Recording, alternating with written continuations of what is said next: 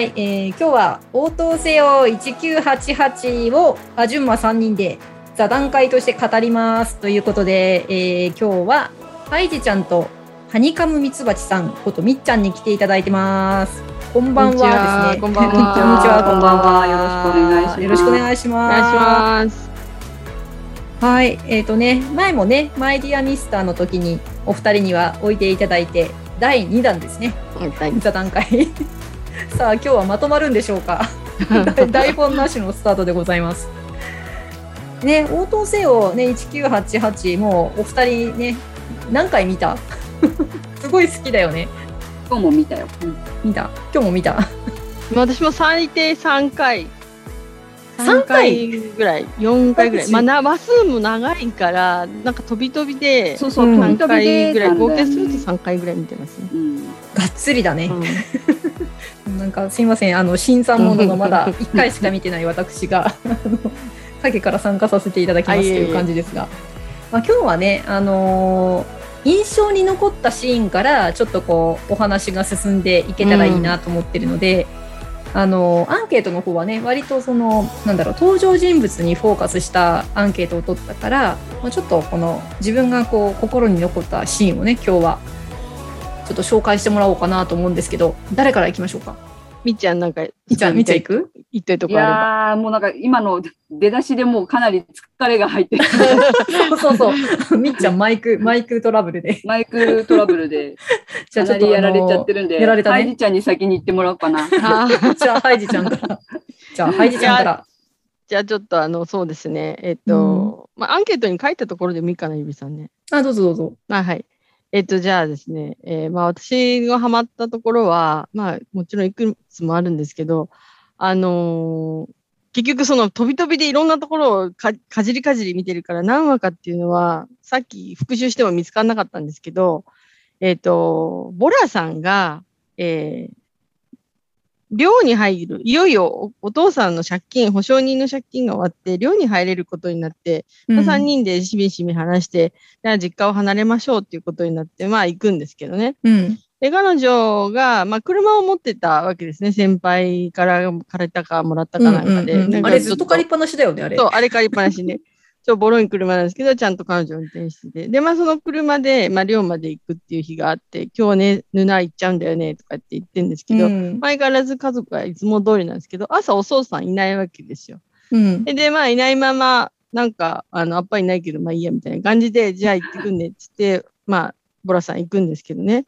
あの、川沿いだと思うんですけど、もうなんてことない川沿いの、本当荒川の橋の車が1台しか通れないようなくらいのところを、こう、向こうから、ボボラさんの車がどぼどぼやってくるんですけど、実はその手前でお父さん待ってるんですよね。うん。で、お父さん、もうしばらく前から彼女は気がついてるんですよ、そこに。あ、無事立ってるな。ゆっくり来て、まあ相変わらずボラさんなんで、何なのよ、みたいな感じなんですけどうん。うん。で、まあ、あの、そこからやっぱりね、あのね、あの、ドンイルさんがいいんですよね。う。ん本当に、えで、行くんだね、みたいな。もう今話しててもちょっと涙な泣きそうになっちゃうんですけど。で、行くんだねって言って、まあその、まあ行ってくるよっていう話しかしないんですけど、黒い、韓国でならではのあの黒いショッピングバッグ、あの買い物袋をこう渡して、そこがガサガサって見ると薬が入ってる。うん。で、これ薬が入ってるから、あの、ね、なんかあったらすぐ帰ってこいよって言うんですけど、まあ、そのなんていうんですかね、その、あの難しいおか、おと、あの、長女と、そのあのお父さんの関係が、まあ、そこですごい、本当にはっきりするっていうか、あ、本当に心配してたし、本当にこう、家族、それぞれが、なんだろう、兄弟の一番上、自分は大黒柱っていう、なんか大事なところを二人で頑張ってきたねっていう、あの一家の、こう、総まとめみたいなのを見た感じで、ああ、やっぱなんか、なんかこんなつまんない道で、で、夜でもないし、雪も降ってないし、雨も降ってないんですよ。すごい天気のいい日なんですよね。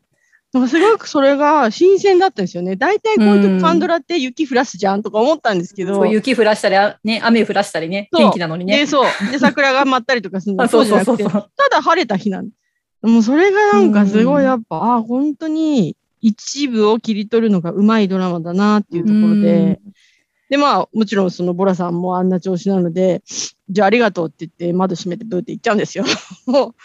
それもすごい自然だし、あ、本当に、この、こういうところを脚本化して、まあ実際本当、あの、ベテラン俳優にさ演じさせるっていうところが、なんか韓国ドラマってやっぱいろんなことを試せるんだなって思うんですよね。日本だとうんあんな風にさらっとやったらもったいないみたいな空気が流れそうなところを、そうね。盛り上げじるよね。んわり、絶対にね。じんわり、ううん、ん。回って、で、音楽もいつもの、あの、いつものあの、感じの音楽なんで、うん全然変わり映えしないんですけど、あれがすごい良かったんですよね。何しろあそこは良かったんですよね、私は。あれ、結構さ、その前にあの、ふなんていうのかな。伏線があってさ、うん、もうずっとあの、お母さんが心配してるんだよね。そうそうお父さんにさ、あんたボラと仲悪いのみたいなのはずーっと言ってて、で、その度にドイルさんが怒って、俺とボラは仲がいいんだって一生懸命言うんだけそど、いざ二人になると喋れないみたいなさ。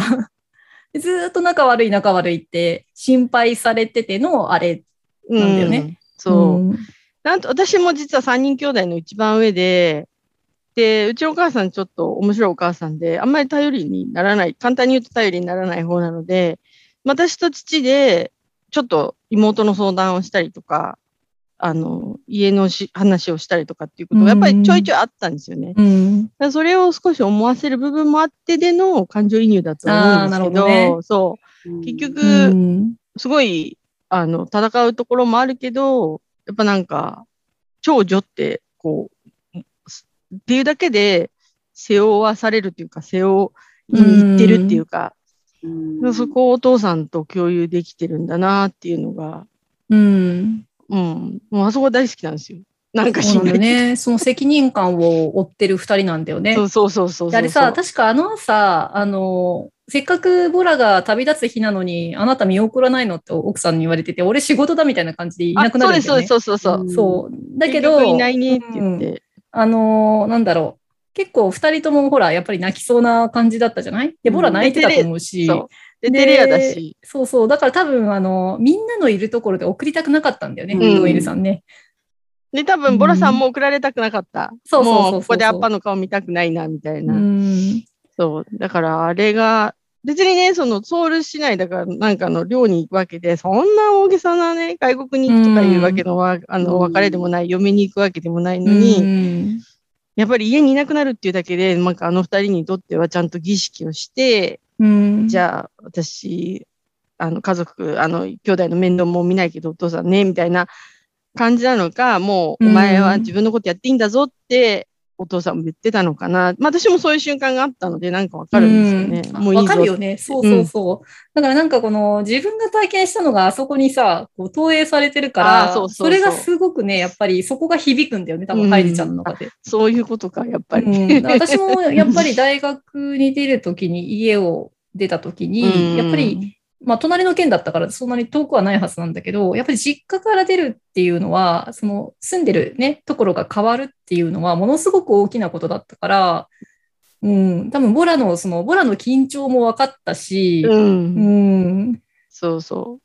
怖い、めちゃくちゃもう最最強に怖いうん。姉なんだけど、まあ、あの、兄弟のことよく見てるね、ねえ。お姉ちゃんで、そう、なんか、ああいう切り取り方のドラマを見たかったのかなって思ったんですよね。うん意識88をずっと見てて。なんでこんなにあちこちで感動する、なんかこう寄せられるな気持ちがって思ったのは、ああいうドラマが見たかったのかなと思う。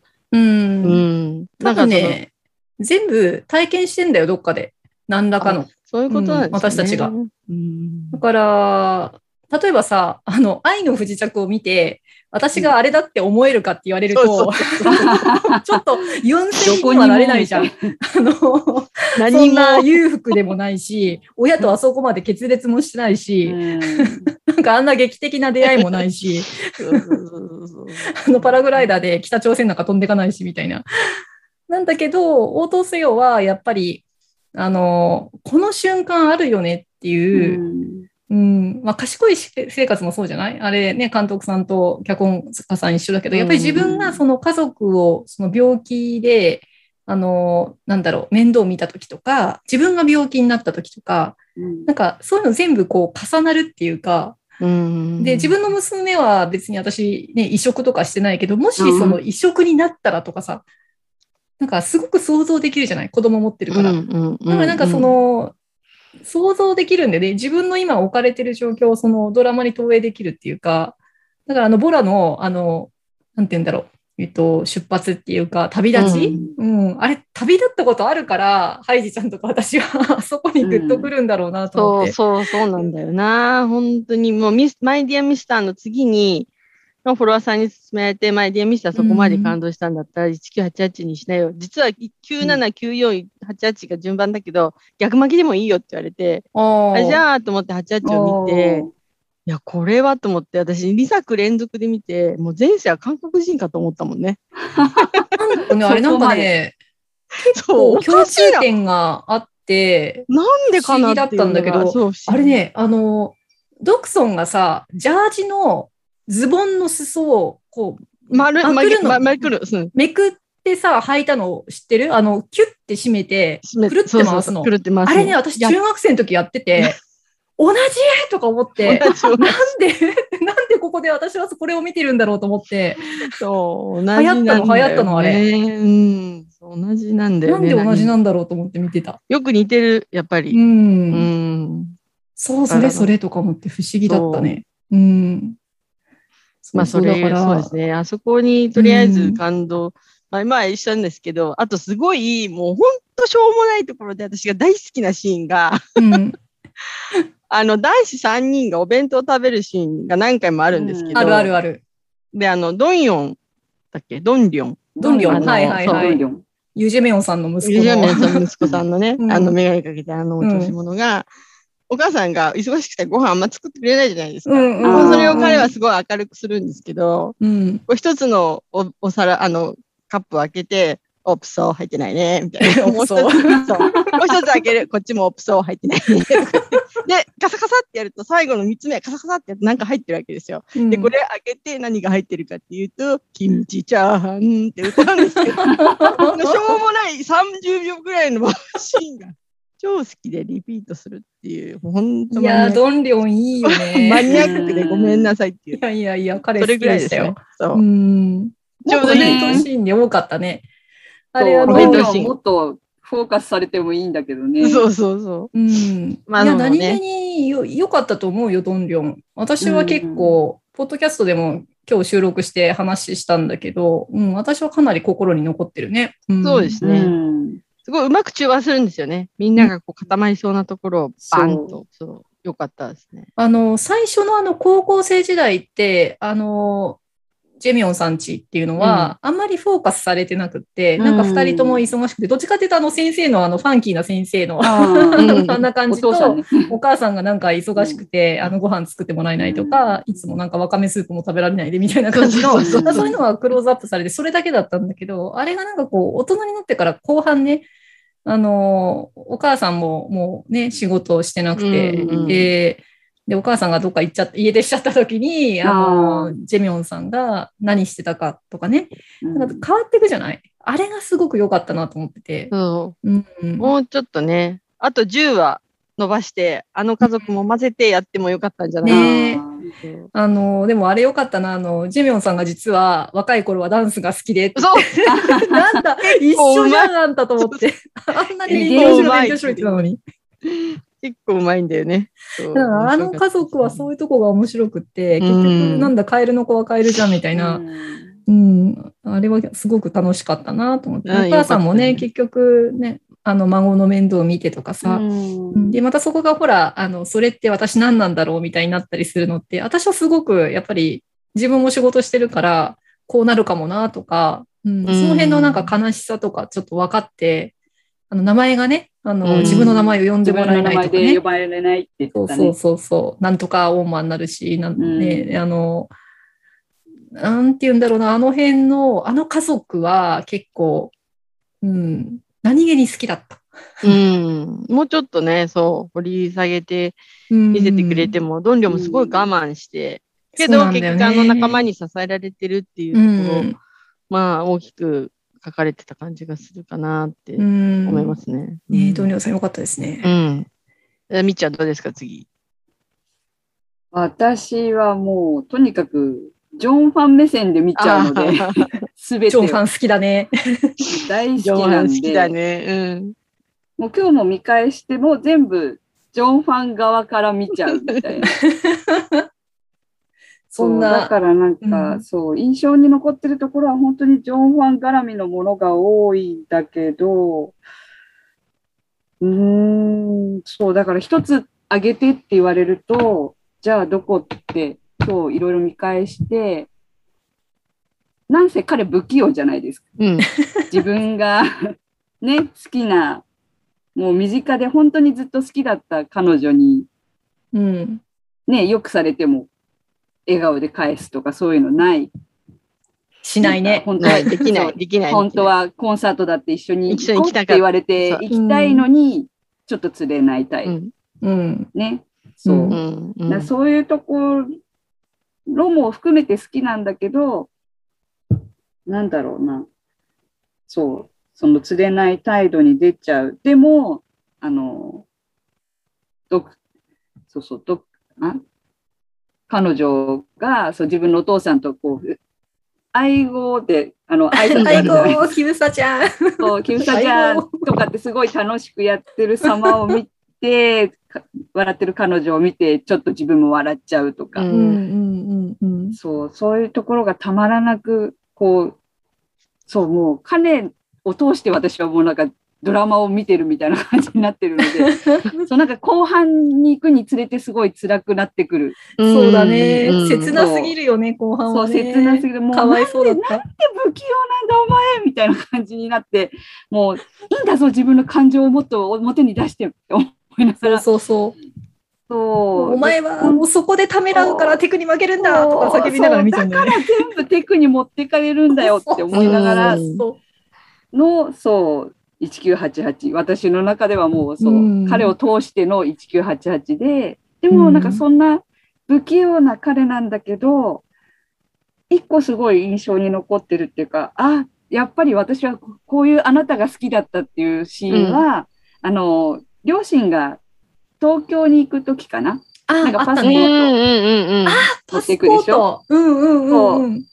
で、出かけるときにお父さんとお母さんがタクシーの中で、うん。なんかこれは誰が書いたんだみたいな感じで、うん振り仮名っていうか読み仮名が振ってあるのかな。うんうんうん。そうそう。ね、お父さんとお母さん、確かそう、なんか中卒だからあんまり英語が読めないんだよねそう、読めない。うん。そう、ん。そんなね、お父さんとお母さんのために、そう、振り仮名を振ってくれたのが、そうそうそう、ジョン・ファンが振ってくれたのよ、みたいな感じで、うん。そう、大人になったな、みたいな感じで、いや、優話しいんだよね。本当優しいのにそうそうさ、みたいな。うんで、別にさ、その気が利かないわけでは全然なくって。全然気づいてるんだけど、うんなんかただ出せないっていうね。そのそう、表現ができない、彼は、素直に。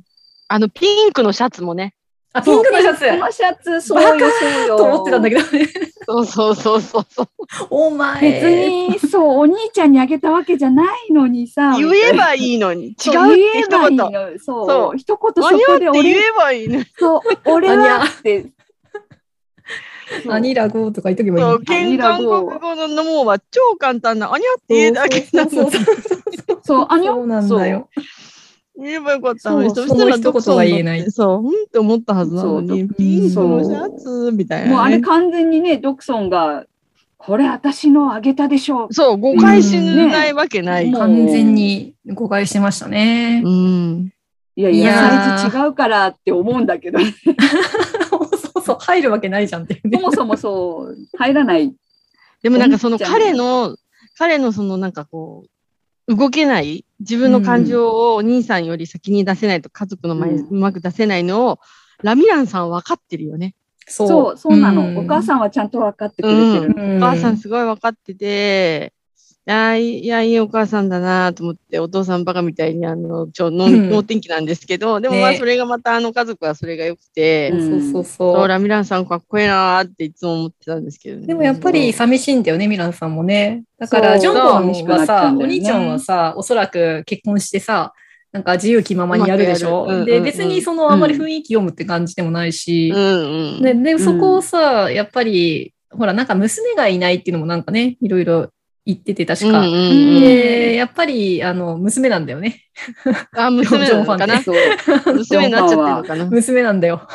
娘代わりのそうそうそうそそう。あ、これは、なんか、結婚できないなと思って見てた。うんジョンファンはね、あれ絶対結婚できないけど。うん。あの、多分なんだかんだ言いながらね、オンマの方が大事なんだよ。うん。本当に気にかかっちね。ゃうだろうね、あの性格だと。うーん、と思って、なんとなくそんなね、あのお家の未来が見えてたね。うん 終わりの頃には。もうね、そうテクが結局ね、もう全部持ってくんだけど、もうそうじゃなくて、信号赤、黄色抜けちゃうよ みたいなね。そうなの、もういいぞ、無視しても、みたそいうな。そうそう。そ もそも映画早く切り上げろよって思ってたし、その 見てる場合じゃな入らなくてよかったんだよね。そうそうそうなんならそう。そうそこがそもそもね、で、座っちゃった席にみたいな。うん、やっぱりそこが敗因だよね。でもテクはさうん、思った瞬間になんかするじゃん。動けてきっるからねと動いていたはず。もうすぐ動くんだよね。で、あの、対局すっぽかしてさ、そう。そうあだねいや、そんなことあるんだみたいな。うんでもだからこそなんだよね。そう、すっぽかしたり、うんあと、なんだっけ、あのー、部屋で、あの、寝た後に、なんかドクソンが一緒に寝てて、こうキスしちゃうってシーンがあるじゃない？であれも夢だと思ってるんだけど、実は夢じゃなかったっていう。あれもあの瞬間に何も、ねまあ眠眠かったんだと思うんだよ。多分、あの眠かったと思うんだけど、何も考えずに、あの、できちゃうっていうのがテクなんだなと思って、そうジョンファン絶対できるよね。あ、同じようなシーンあったよね。なんだっけ？あるあるあるジョンファンでもねのお家に、そうそうそう。あの、うん改築してる間にそうそうそうそう、行った時に、一家がお世話になってる時だそうよね。そうそうそうそう。で、似たような確かシーンがあった。そう対照的なのよ。そう。ジョンファンできないんだよ、そういうことが。ジョンファンはもう、身白ぎしないぐらいの勢いだったから。そうそうそうそそうよ、それでコンサートにうん行ってくれるよねっドクソンが言ったそうら、そこで初めてちょっと自分の気持ちに正直になってう。そうそう行く。そうそう。あったあ答える。もう多分彼はそこが精一杯だよね。そのね行くっていう答えることだけが。うんうん。そう、だから意外とその、そね、テクがそのすごく積極的っていう。うん、意外とね、そこで男気を出す出してくるタイプなのねっていう。まあ、なんかその辺のあの、だんだんほら、テクの本性が分かってくるじゃない？あの、ゲームセンターのさ、あの、ジョンボンとの影の戦いとかさ、あ あの、絶対に一番にならないと気が済まないっていうテク。あ、負けず嫌い。負けず嫌い。するんだよね。ああ、なるほどなと思って、やっぱり、りね、あの、勝ちに行くっていうか、取りに行くっていうか、テクは。うん。おとなしそうに見えるけど、実は、そうそうそう。うちに秘めてるものは。ねえ、多分そのセンサーにはまらないといつもあのぼーっとしてる、あんな感じなんだけど、何かがスイッチが入ると、スイッチが入るとすごいんだねっていう。そうそう。うん。ここがね、ジョンファンがね、ね。でジョンファンはだか、ら、あの、なんだろう、そこがバランスが良すぎてダメなんだろうね、きっとね。うん、うん、いろいろ考えちゃったりとか。考えちゃう人だから。ねまあ、そういうなんか描き方が、そう、超リアルじゃない？がね、そうなんだよ。うん。あーなんかね、本当に、そうそう。なんでこれを日本人作んなかったかなって思うぐらい。すごいね、あの、今回さ、ね。ポッドキャスト、で、あの、登場人物のコメントを全部、こう、紹介をしてうんいて、うんうんうん。やっぱりね、なんだろう、この厚みって思って。あの、登場人物の描き方、うん、でちょっと薄いって言われる。てるドンリョンですら、あんなに、いっぱい言うことある。そう。うんあんなにあるんだよ。で最初、その、私見始めた時に、あれってあの、ラストと一緒だったんだけど、あの、なんていうのかな、それぞれのお家で、あそこに何々持ってってって言って、みんながさ、あの、おかず持って右往左往するシーンじゃない？だったら一緒に食えよっていうところうに。ん行ってはもらって帰って、また戻ってってみたいなさ。で、あの時に誰が誰だか全く分からなかったの、最初。うんうんうん、いっぱいいて、うんいっぱいすぎてね。いっぱいすぎて、行った先にもいるしさ。で、なんだけど、あの、最後にまた同じシーンが出てくるんだけど、うんもう全員わかるじゃん。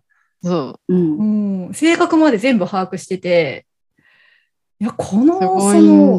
一人一人の厚みってなんだろうって。うん描き方がやっぱりね、それぞれがもうちゃんとわかるように、そそのラストに向けてまでのう。うん。その描き方だよね、やっぱりね。そうなんだよね。いやー、すごかったなと思って。やっぱ話数も多いし、1回がまあ30分から40分ぐらいコマーシャルなしで、もうガツッとやろうと思うと、やっぱその、その、オプソオプソキムチチャーハンじゃないけど、あんなしょうもないシーンもうんそのまま使えるわけじゃないですか。ううんん。そうすると、急にこう人物たちがこうやっぱ色がつくっていうか、そのうん物語だけを展開させよう。10話でね、うん日本の10話で1時間ない、多分48分から52分ぐらいのえドラマで、10話で、11話で語ろうと思ってもやっぱ無理がある。うん。だから、まあ、向かい方も違うし、まあ、ドラマっていうエンターテインメントに日本の社会がどれぐらい、あの、まあ、重要性を持ってるかっていうか、まあ、はい。ね、社会、なんかこの作る側がどれぐらいやるっていう意気込みが違うってところなのかもわからないけど、うん。まあ、30話から40話ぐらいを1分、1本をコマーシャルなしで40分近く撮るって、うんまあ、それだけで結局厚みが出ちゃうから、まあ、負けるは負けますよね。で、でもね、やっぱり、あの、応答せよと賢い私生活は、うん。やっぱり他の韓国ドラマとも違うよね。うん。で、やっぱり違なんのかな。韓国ドラマが例えば、えっ、と、16話のシリーズとか、うん20話のシリーズってなってくると、やっぱりそこで、あの、一回、こう、カタストロフィーが起こって、崩壊して、なんかこう、あの、展開が変わるとか、うんこの前見てた怪物なんかも、あの、一旦9話でリセットになるんだよね。オールリセットみたいな感じでうんうんうん。で、そこで一回また仕切り直してとか、シカゴダイブライダーもそんな感じだったし、なんか、うんその、どっかで完全に変わるところがあったりとか、なんだろうな、あの、トッケビとかもそうだったけど、やっぱりこの、こう来たけど、すごいここでなんか、いろんなことがそう、起承転結になったりとか、うんだけど、あの、応答せよって、今回の1988って、ないんだよね。まあ、一回あるとしたら、ちょっとあの、1988から連なってた高校生生活が終わって、大人になったぐらいの、うんああそこすごい大きな変化だったんだけど、あそこまでたどり着くまでに多分30話ぐらいあって、うん。うん。長いじゃん、めっちゃ。ないかな。ない、の、ないの。うんやっぱあんまりないの長く、やっぱ長くやれば、まあいろいろ語れるってことなんだね。応答せよはずーっと三分度だし、そう。そう。で、ずーっとギャーギャー言ってるんだけど、うんなんだろうね。なんだかいちいち面白いんだよね。だから、あそこからみんな転居して終わるんだよね。うんそう、みんな最後はバラバラになっちゃうんだけど。でもずーっと一緒なんだよね。うんほぼあの、テクが、あの、引っ越してきたところぐらいからさ、うんからがずっと一ず緒で。ーっと一緒なんだよ。まあよ、よくそこまでって思いながら。うん。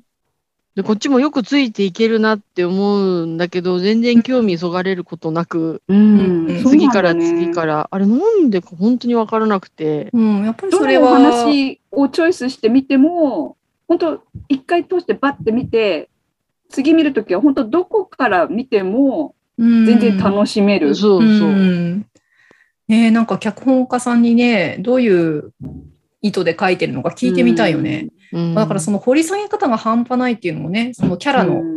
掘り下げ方っていうのかな。あのーそれぞれのね。そうそう。あ、それでうん。私の印象的だったシーンあそうそうもそこでそれがね、すごくわかるっていうか、掘り下げ方が半端ないっていうのが、私うん。がその、すすごく印象に残ってるシーンが、あの、ジョンファンのお父さん、うえっん。と、キム・サジャン。うん、うん。キム、キム・ソンギュンさんうん。の、えっと、まあ、どうしようもないお父さんじゃない。いつもその、うん。そうそうそう。逆、寒いギャグばっかり言ってて、ふふわふわしてて、で、なんか、あの、なんていうの、しっかりもしてないし、うんうん。っていうあのお父さんが その、なんか、こう、気分が乗らない時期があって、ああ、ちょっと、なんだと思ったら、そう。お母さん、お母さんに会いたいっていうか、うん。亡くなっちゃったんだよね、お母さんね。亡くなっちゃってから、あの、お母さんの、あれ何だったんだっけ？お母自さんの分の誕生日が来ると悲しくなっちゃう。うん。そう。だそうだそうだ。うん。でそんな時があって、で、その後その、なんだっけかな、昔の録音したテープが出てくるのよ。で、そこに自分のお母さんの声が。入っていてて、号泣しちゃうっていううんシーンがあったのね。で、私そこまでね、あの、もう本当にこの親父鬱陶しいなと思ってて。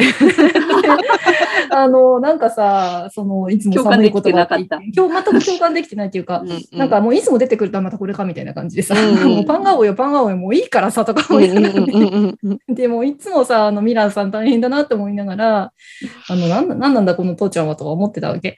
なんだけど、あそこで、その、あんなに明るいお父さんでも、何か心にちょっと寂しさを抱えていて、で、お母さんがいないっていう、あのいつも祝ってくれてた、大事にしてくれてたお母さんがいないってことで、最初気づいてないんだよ、本人。別にって言ったら、それミランさんが最初指摘するんだけど、ち違うって言うんだよね。で、多分本人気づいてなくて、で、その後そのテープが出てきて、うん、それを思い出しちゃうんだよね。で、それで、あの時なんか、ミランさんも優しく付き添ってくれて、うん。いつもあんなにね、あの、なんかすぐ離婚するとか言うよねそうそう。そういつも夫婦仲悪悪く見えるんだけど、そうそう。あの、ね、すごく寄り添ってくれて、うん、なんだろう、あそこであの、あのアッパが泣く布団の中でさ、泣くシーンが、いや別にね、だから何って言われると困るんだけど、なんかですごく、あの人間味があるっていうのかな。あのうん人のその多面性っていうのが、あの、もうどの人にもあるのね、あの、応答せよの場合って。うん。どのキャラクターに対してもそういういろんな面があるんだけど、一番その意外性があったのが彼。うんてか、そこまで描く必要ないじゃんっていうかさ、ー こんなどうしようもないキャラに、ね あの、そこまで別に描かなくたっていいじゃんっていうところまで、その、えなんていうのかな、人間として多面性を描ききる。うんうんうん、そうそうそうそう。あれが、あの、一番私の中で象徴的だった。まさかこの親父で泣かされるとは思わなかった。応答性の号泣ポイントってたくさんあってね、たくさんあって、いろんなところで泣いたんだけど、まさかあんたで泣くとは思わなかったって。うん、まああれはねあれでお母さんがいないのがかこんなに悲しいんだっていうことをうん。認識してないからこそふわふわしてるっていうのがガツンってくるんだよね。あ、うん。そうか、いつもいつもふわふわしてるのはそこを言いのかな、やっぱうりん。母親って特別ね。なんだなっていうところを、そう、あの、お父さんね、キム・サジャンでね、うん。思わされるとは。彼若いんですよね、本当はね。そうらしいねあ。ああいうふうに見えてもね。そうそうそう94で学生やってたからね。そう、すごい。いや本当にね、あの、お父さんびっくりしたね。うん。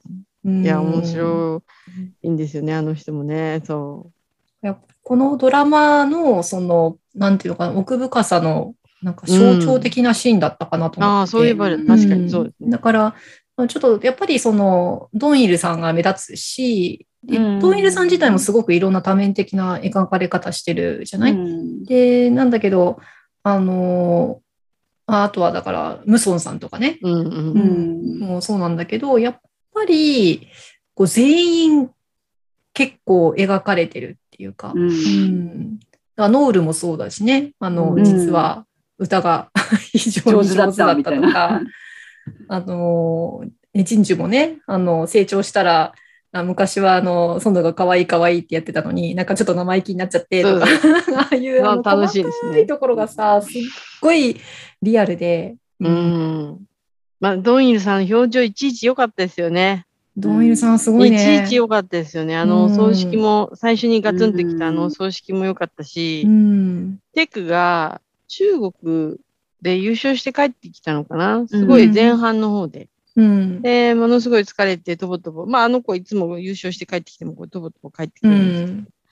で、電気が切れちゃったから、あの、電球買ってきて、お酒買っちゃダメよって言われて、まあ、ドンイルさん、分かったよって言って買いに行くんですけど、そこでテックに会うんですよ。うん。また、あの、道の、あの、あの、ベンチみたいな、なんか作業台みたいな、ちょっと手つけないやって言って飲んでるんですけど、その時の表情めっちゃくちゃいいんですよ、ドンイルさんが。おー。もし機会あったら皆さんこれ聞いてる皆さんもう一回そこ見てみてください。もうすっごいいい顔してて。うん。でも何回見ても、だからこんな顔する人いるかな？尾形健とか思ってたんですけど、全然思い浮かばずに、そう。う。ん。でなんか他にあんま思い浮かばずに、その、テクお前がいつも頑張ってるなとか言うんですけど、で、まあそこでちょっとナレーションが入って、早く大人になる子はいろいろ我慢してるんだみたいなことを言う。うんああったね、あったね。うんうんで、またあの音楽がかかるんですけどね。まあ、その時の本当、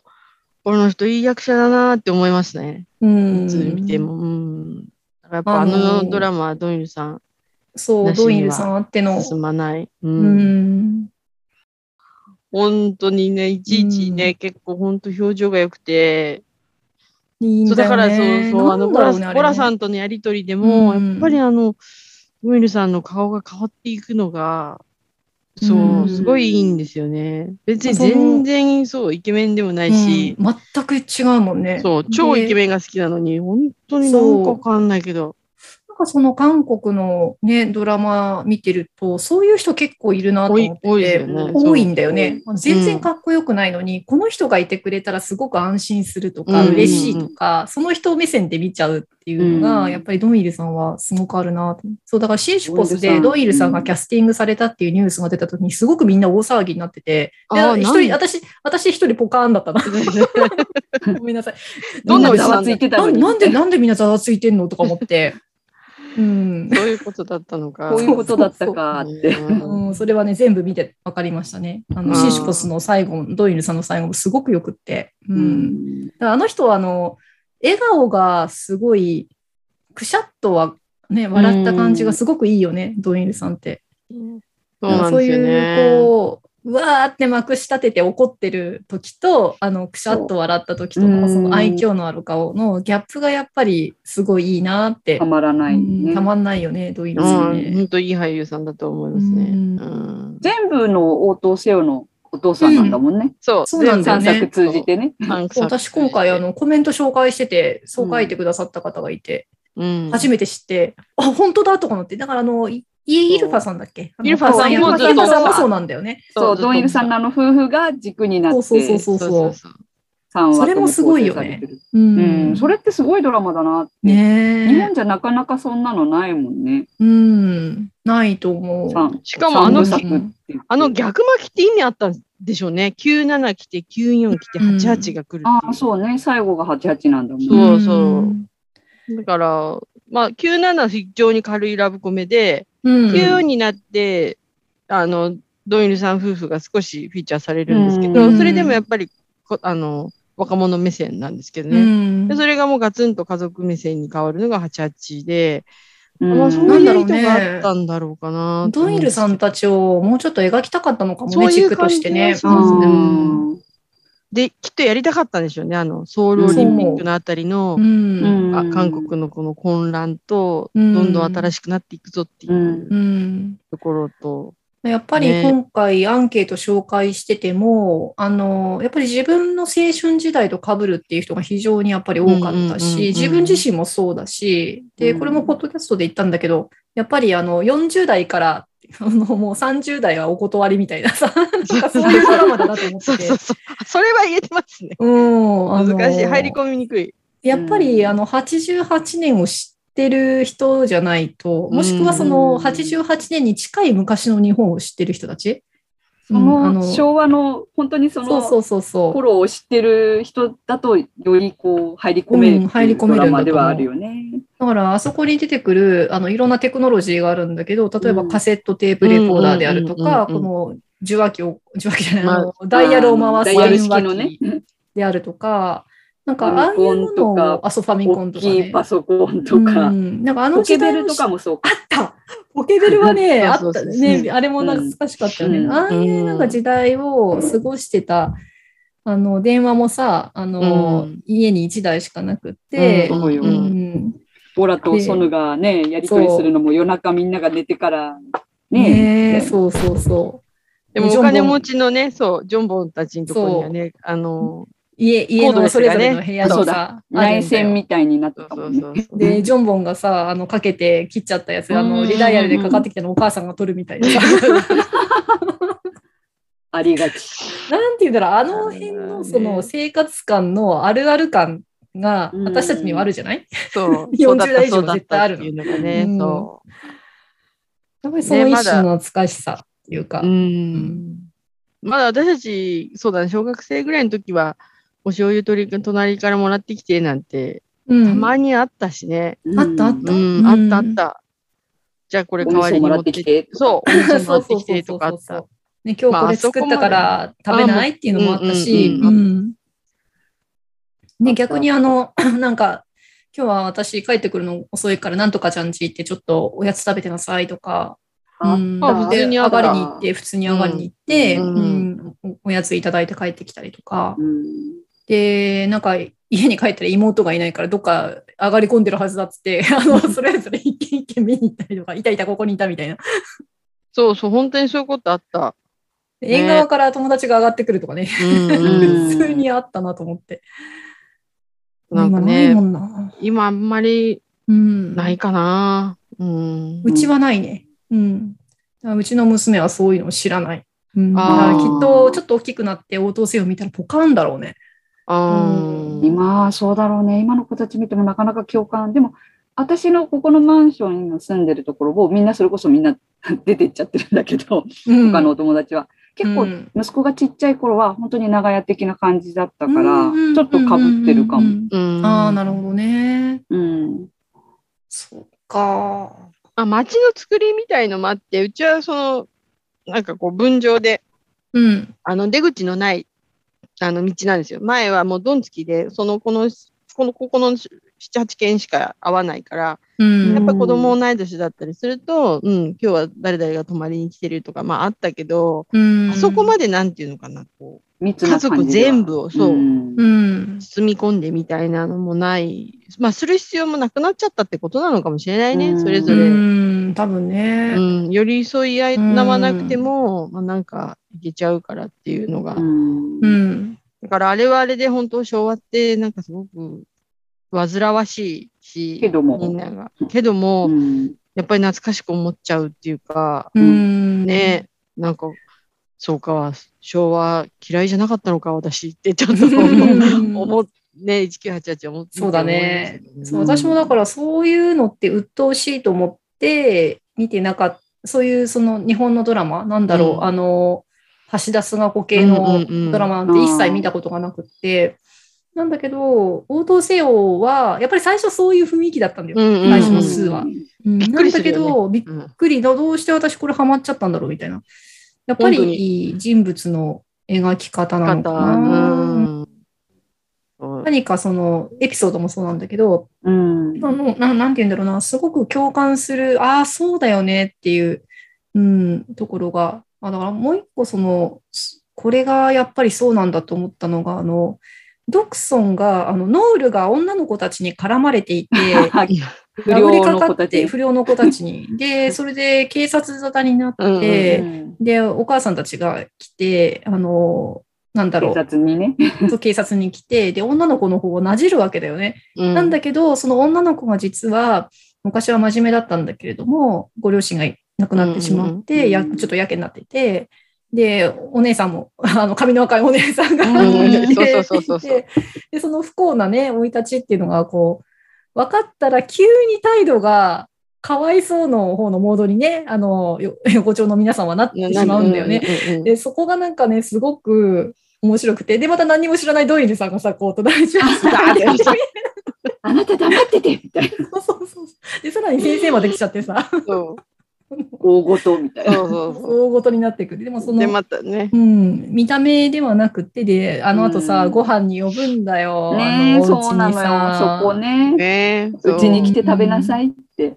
そう。で、だからなんか人は見かけによらないっていうのは、まあよく言われる陳腐な言葉なんだけど、それがすごくこう、なんだろう、あの、まあ面白おかしくなんだけど、こう最後ジーンとくるようにいつも書かれてて、描かれてて、うそうんそうそう。まあ、それがね、例えば、まあ、美談にしようっていう意図があったとしても、でもやっぱそれ見てると、ああ、こうであってほしいなっていうか、ああ、やっぱそうだったなっていう、うん。なんか、こうあってほしいものを書いてくれてるから、まあ、ますます、まあでも、エンターテインメントなんでね、それでいいはずなんですよね。うん人がこう、癒しを求められるような作りにして何が悪いところあるから、うん。ああ、よかったな、なんか、あ、いやみんな優しい気持ちになったっていうところが、うん、あのドラマやめられないところなんですかね。そうだね。その、うん。ハイジちゃんの言った通りで、見たいものを見てる感じはするね。ああ、ううんんうんうん、そうそうもしかしたら、こうあってほしいものあそうそう。もしかしたら、そうあってほしかったけど、叶えられなかったものもあるし、うんうんうんうんうん。で、やっぱりそうだったよねって苦い思い出もあったりとか、うん、だから、あの、いろいろ家族がちょっと断絶、断絶しかけたりとか、まあ、いろんなその危機もあったりして、それって全部私たちは経験をしていて、で、それがこう最終回に向けて癒されるとこもあり、あの、ジョンファンのように叶わないこともあり、そこが一つ一つ、うん、あの、私たちのこうであってほしいっていうのが、うん、すごくこう、投影されやすいっていうか、うん。うん、1988って。家族のことだけじゃないんだよね。そういう親子のしんみりだけじゃなくて、あの、もちろん恋は、あの、うん高校生の恋愛のことがあったりとか、まあ、友人関係と友かね。人関係とか、もういろんな、なことを盛り込みで、そう。で、こう目先、目先が変わるから、う次も次もっていうふうにうんうんうん見たくなるし、で話数も多いから、一つ一つ、まあ、うん充実して見ていける。うんうん。そ項うですね。目だけ取り上げると道徳の教科書であれ。確かに。うん項目だけ取り上げるとねそうそう。そうそうそう。あの、なんだっけ、ドクソンの隣に座ってたあの委員長とかね、あの、うんあ泡吹いて倒れちゃう。ううんんそうそうそうあんなエピソードなんかも、うん、お手本のような話で、ううんん。先生もまたね、ちゃんと人選を間違えてないっていうう。ん。なんかそういう細かいところが、なんか、うんで、すごいバカみたいなのも書くんだけど、細かいところがこうあってほしいっていうのがちゃんと入ってて、うん。そう、いややっぱ人っていいなっていうふうにあそうそうそうそうそう思わせるからう、ん。ドラマあるのあるべき姿、今、イカゲーム流行っててとんでもない気持ちになる人多いんですけど、私まだ手出してないんだよイな。カゲームは私感想できないかもしれない。そんな、あんなのにあれもちゃんとその世相を切ってるわけで、うんなんか、だけどまあ描き方一つ。でも、テレビを見て、なんかふんわりさせたいなら、やっぱり見たいもの、人って優しいんだよとか、やっぱあったかいとこあるじゃん。ね、昔のことも悪くないよっていうところをああやって見せてくれると、うん。なんかすごい楽しかった、癒されちゃった、みたいな、そんな感じですよね。あの、なんだろう、すごく事件がないのが良かったと思ってて、あ私、あの、もう一個、あの、椿の花咲く頃うんうんうんがあったじゃない、あれも、また、あの、ね。韓国の人たちがやっぱりその情に熱いから、あの、愛の不時着よりあっちの方が人気だったってうんうん言うんだけど、私は個人的にはあそこにサスペンスが入ってしまったことで、うんなんかそこが薄れちゃったなと思っていて、なんかね、その、いまいち乗り切れないっていうか、あの、極実は端といね、うか、そう。そうだよね。対極なものをこう二つ合体させてるような感じだから。うん。まあ、キム・ソリョンさん両方出てるんだけど、うん。なん、なんていうんだろう、うまく、こう、うんリンクしなかったしきれないんだよね。そう、私も、うんあのドラマ、そう、みんなすごい褒めてたけど、私もいうんまいちこう、最初本当にはまれなくて。うん。もう、ピルグ一点だけで最後までとりあえず見たって感じ。なるほどね。うんわかるわかる。うんだからなんか、どっちかにして欲しかったとかね。そうなんかそんそうななんだよね感じで。まあ、謎解きも最後まで引っ張ったしね、あれは。ね、ううんん。うんまあ、両な、面白かったとは思うんだけど、うんそうそう面白い面白かったんだけど、で、やっぱりあの、オンさんのね、町の人たちのその、なんうんか、温かさとかもあったし、うんで、その、何気ない日、ね、そうそう、うん何気ない日常もあったし、で、そういうとこって応答せよと似てるんだけど、あの、応答せよはもう、徹底的に何もなかったから、あの、まあ、うん。路上のひったくりがあったぐらいかな、うん。犯罪的には。そうそうそう何にも、そう、何にもなくて、何にもないミステリーがあそこでは下にね、こう一本流れてて、それを軸にこう動くっていうのが、まあ今風だったって言えば今風だったのかもしれないけど、だから、そういう、なん。ていうのかな、そういうものもなく、その、持っていけるん。だなって。うん、そう。うん何もなくここまでそう30話も40話も作れるんだよっていう、うんあれはね。でもそれが毎回面白いっていう。そうそうそうそうそう。んまあジョンボンさんが次何するんだろうってね。本当楽しみ、ね。今年は受かるのかとかさ。そうそうそうそうそうそうそう。今何やってるんだろうって。ああ、パソコン勉強してないんだね、みたそいうな。そうそう。勉強してるところをほぼ見たことがないっていうね。う んでもあれであのね、うんあの好きだったあのマギーを見つけるところが、あそこね。そう。うん。わかるよきっとみたいなね。ね。なんていうんだろう、だからジョンボンもきちんとまとめたところがすごかったなと思って。うん。なんか単なるそのダメ男で終わらせない何かがあってう、ん。あれはすごく良かったなって。で、ちゃんとその、大事な人を見つけるとか、で、大事な人のお父さんに会って、またなんとかこう、あ自分をさ、立て直していくっていうか、ーなんかその、もうずっとお子ちゃまだったジョンボンがね、なんかこう恋愛をして、で、また辛い別れがあって、再会をして、で、うんまあ年齢的に一緒に歩んでいくことになりそうだと思った時に出てくる自覚っていうのかな。うん、ジョンボンにもちゃんと自覚があるんですっていう。う。そうんそうそうああいうのって結局ね、親に合うか合わないかなんていうのはどんなに時代が進んでも、どんなにこうテクノロジーが進んでも必ず出てくるもんね。だから、そう。ああ、やっぱなんか、うん、ちゃんといつもそこで親子の関わりを書いて、うん、これも丸く収まった、うんみたいな感じで。丁寧だよね。うんあのね、ジョンボンがね、あの、紙飛行機にさ、ジョンボンの顔とジョンファンの顔を描くの、あれがすっごい、すっごく、つぼってて、超似てるの、あれ。似てるよね。あれ、いい兄弟だよね、あの二人ね。うねんやっぱ全然違うけどね。そうそうそうそう。もうあのパターンだとさ、普通弟の方が、なんかお兄ちゃんのこと嫌になっちゃって、なんか、っていうパターンがありそうな感じがしてたんだけど、全然違ったからね。そう、ジョンファンが、その、うん。カイ君行ったんだっけ、うん。もうえっとお兄ちゃん、空軍空軍だ。っけ？空軍だっけ、うん。飛行機に乗るって、パイロットになるっていうこと。うん。それもね、お兄ちゃんのためだったからね、最初はうね。うん。なんかそこら辺も、ジョンファンって本当切な、みたいなね。ねえあの、もうあのいいはいいなんだよ。わ。いいやつなんだよなーっていうね、かっこいい。ううん。かっこいい。もう本当かっこいい。みっちゃん大好きだもんね。もう大好き。うんなんかやっぱりドラマ性があるのは、やっぱりジョンファンとか、ジョンボンとか、うんこう、なんか、ね、まあテクもそうなんだけど、うんまあ、意外とその今話に出てきてないのって、まあ、独尊自体の独尊とか、あと、あの、そういうのもあんま。り、そうう、ん優等生すぎちゃうからかうな。ん、そうなんだよね。でも、ソヌもね、お父さん亡くして結そ構う、そうそう、頑張ってたから目ねに。そうあって、うんでもすごい優秀で、ね、うんお母さんのこともすごい大事に思ってて。そうそう。やっぱムソンさんに対するその複雑な気持ちとかね。う。うんん、でもテクは好きだしみたいなさ。うんうん。葛藤があったよね。ねそうそう。そうそうお母さんにはせ幸せになってほしいけど、みたういな。ん。ねえ、なんかすごく一人一人がね。うん。まあだからそういうのはちょっと、だから私たち女性だからかもしれないけど、あんまり共感しにくいのかもしれないよね、ちょっとね。なんだろう。うんあの、ねジョンファンはなんまか、かわいそうって感じがするけど、あそう、それもあるかもしれない。あまりにできすぎちゃってるからううんん。かな。でもね、ボラさんのことを一生懸命一途にそうそう。思ってたんだもんね。あの難関を行くかとか。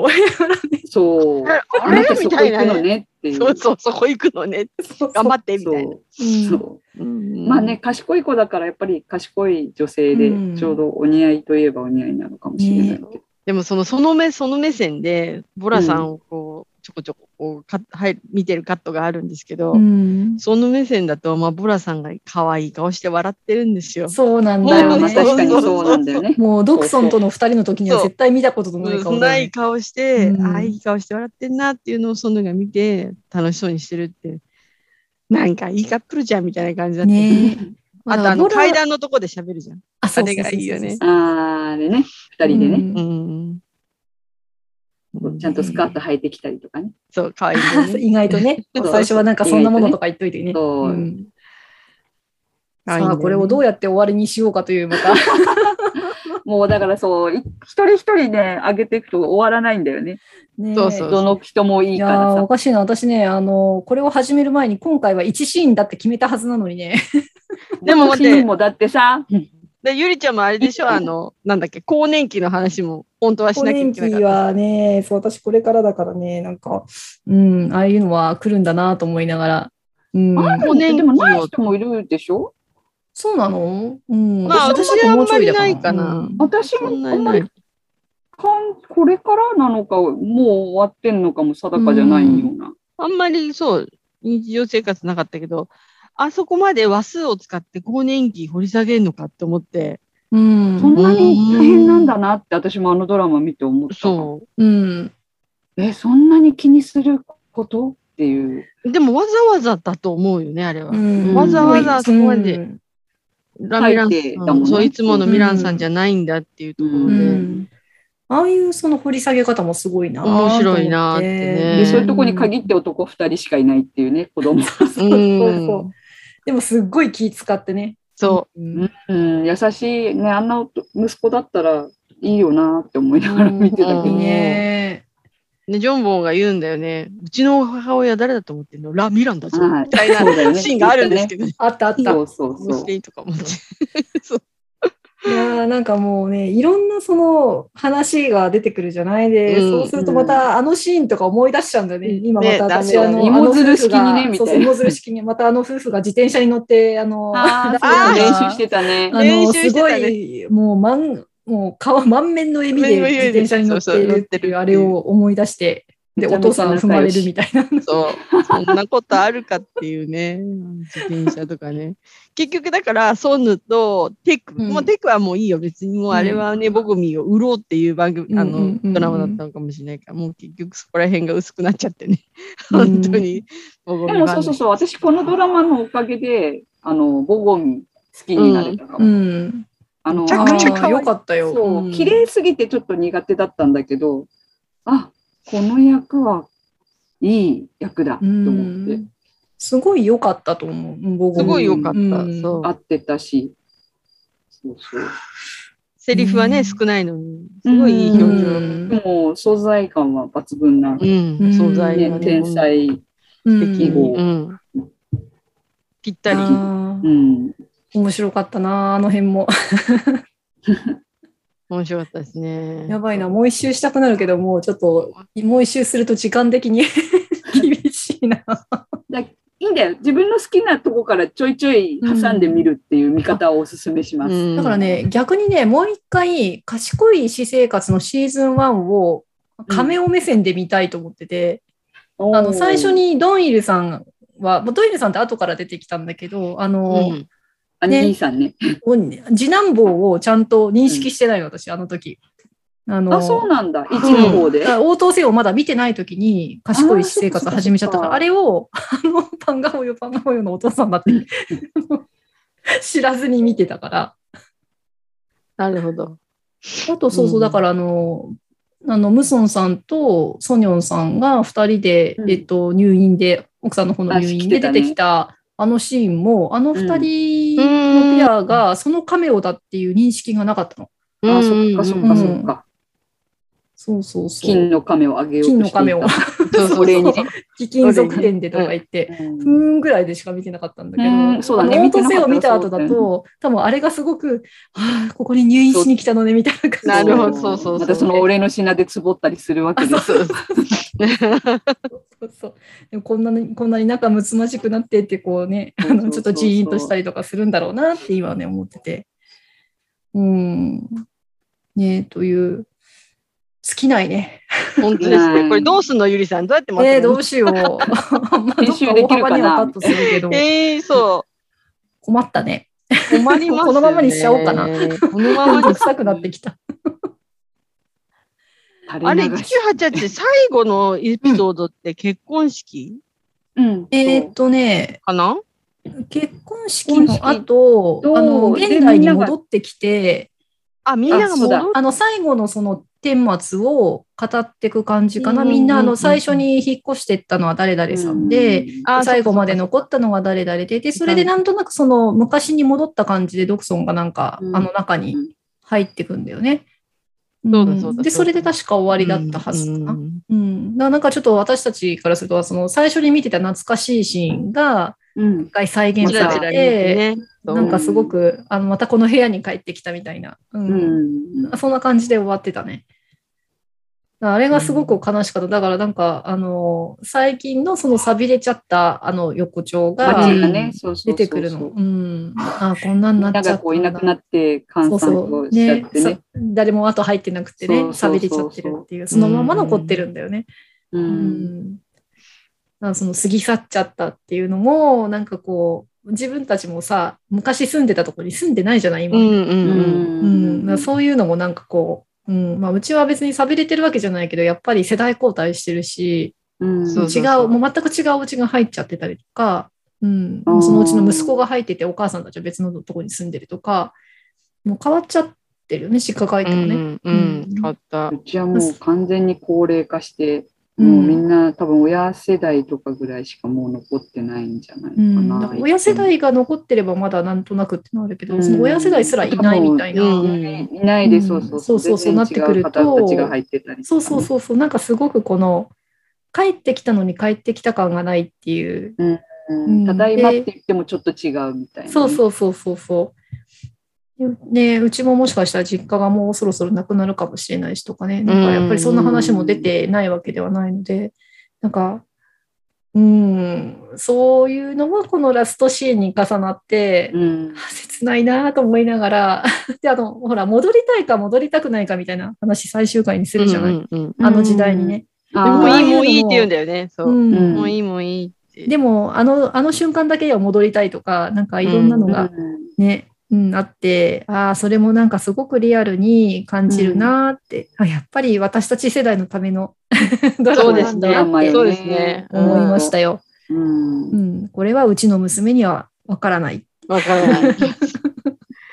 そうね、平成生まれとかにはわからないかもしれないないね。な。うん。画面自体もわざとああいうこう、スモーキーな感じっていちょうか。っとざらつうんいた感じちょっとざらついたう。うんん。で、なんでこん、え、こんな古いの見てんのって長女に言われて、うんいや、別にこれ古くないんで、実は97、94、988のじ順番に作ってるからだったら、え、逆巻きなんだ。え、じゃあわざとだねって言われて、うんあ、確かにもうすごい意図的に、うんあすごいあ全部錯されて覚するもんて、そう。んだかなんから昔の俳優さんなんじゃないかって。うん。錯覚しちゃう違うのね。うん。でも違うから、そっか、こうやって、そう、ノスタルジックっていいよねっていうことなのかな。もうなんか自分がそういう年になったんだなとあ、思って。本当にそれ？うんもう本当実感つら、みたいな。ね。まあ辛いけど、でもなんかそれがちょっと嬉しく感じちゃうのがこのドラマかなと思って。うん、そうです、ね。その情緒がわかるっていうかそうさそうそうそう。あ、情緒ね。うんなんかね、あのーちょっと嬉しいなってうん 思いますけどね。そうですね。まあそんな感じで、ちょっとこれからもね、あの何か感じたいなって思うときにちょっと見返したいよね。やだな、これもうもうちょっとも語りたかったな。まだ語り足りないんだけど。いや、いろいろ、いろいろもう、あの、ソンソンね、さっきも言ったけど、ン同同ね盟で結婚できないっていうのを、あーあったね1990年近くまでやってたのかっていうことも言いたい。割と最近までだよね。そうそうそう。だかまあ、ら、割とその多分あの史実的なものが結構ね、うん入ってるのがいいよねる。そううんだからあの街をみんなが出ていくのは、その新しい国に向かったんだっていう意味もあるかもしれないうね。んところどころやっぱりそういうのが入ってんだよね。あの、パスポートが取りやすくなったっていう。あー海外海外旅行がうん自由に行けなかったんだよね、うんうん確かね。自由に行けなかったね。うん。とか、あれ何だったかなこの前、あ、そうそうそう、あの、KBS のワールドラジオでその話をしていて、うんそうそう1988年のソウルオリンピックで何が変わったかみたいな。うん。いろんなことがね、なんか変わったっていうのの半分ぐらい、聞いた半分ぐらいはやっぱりオートセオに入ってて。う。うん入ってなかっ。たのからすると、あの、犬の肉を出す店が少なかったとかね。ああの、オリンピックを境あ。に。そうだね。表の通りに出さなくなった食べるんだよね。そうそうう、んとかね。だから、オートセオにも一切出てこないでしょ。うん。出てきてなかったね。なんかそういう話がいっぱい出てたね。う。うんん。それがね、なんか新しくなっていくうん韓国っていうことだったのかもしれない、そうそうそう。ねどんどんと変わっていったんだろうなと思って。うん。赤白黒の順番にうまいんだみたいな。ん？白黒赤かな、あ、そうなんだ。犬は。うん犬のねなんかあるよね、言ってたね。そうそうああ、なるほどね。うんだから、へえと思って、そう、スパゲッティはこれはうどんなんだって言ってみたり、ああ、やっぱりなかなか進まなかったんだなーって。うん、それはあるうね。ん。でもそれもきっとまあね、韓国の人たちに向けて、こういう時代だったよねってうん、うん、うん、うん。言よく発展したよねっていうそうそうそう、うん本当に。30年 ?40 年？うんぐらいでしょ。ああ、もうそんなになるんだね。そうだよね。うんい。やでも3、40年であそこから今まで来るっていう、イカゲームまで来るっていう。イカゲームね。そう、ゲームすごい。話題の。ねすごいよね。いやもう本当めっちゃくちゃ世界観っていう感じだから、うんいや、すごいなって、本当にエンターテインメント、エンタエンタメを、に重すごい力入れてる国だなって、あー改めて思う、うんあれは。うん。日本じゃあんなんカゲーム作んないもん。は、イカゲームでああいうのがありつつ、あとはね、あのサスペンスとかも面白いのもいっぱいあるし、だけどやっぱりこの応答せよとか、賢い私生活とか、賢いもうちゃんと作ってうねん。そなんかこれからね、この脚本家さんとまた、あの監督さんのコンビで何か出てくるかもしれないし、うん。賢いのシーズン3なのか、また全然違うも新たなのが出てかく、るのか。あそろそろ違うのでもいいかなとは思ってるんだけどね、うん賢いのはなんか俳優さんたち固定されて動きが取れなくなっちゃわないのかなって思う。あ、そうそうそうそう。固定されちゃうと。そうなんだよね。他のシリーズとかって割とそのガラッと俳優さん変えて、変えたりするのにまあまあ、メインの人一人は残したりとかあそうそうそうそうもするのかもしれないだけけど。ど、賢い私生活はね、もうほとんどあれ続5きの、人だもんね。うんうんなんだろう、シーズン1って言っても、途中でなんか終わっちゃったイメージだったから、あ、そうそうそう、すごい。ああのシーズン2まで、ね、同じその流れで来てるっていうか、うんうんうんまあ、宇宙はいきなり大きくなっちゃってるんだけど、うんまあ気にしないでくれみたいなね、あの最初の 大人の事情が入って。そうそうそ。そううだった、そうだった。うん、なんかね、この先どんなものが来るのかなってか、絶対見るだろうなと思って、うんこの路線変えないでほしいなっていうのは、そうねね。あの視聴者の思いとしては、応答せよのファンとしてはあるかなって、うん、思いますね。そうですね。うん、というところで、なんとなく締めそうな締めっぽくなりました。感じのところで、着地できたかしら。着地できたでしょうか頑張ってまとめますけど。はい。はい、今日は応答せよ1988の座談会ということで、は、はいいあのハイジさん、みっちゃん、ありがとうございました。ありがとうございました。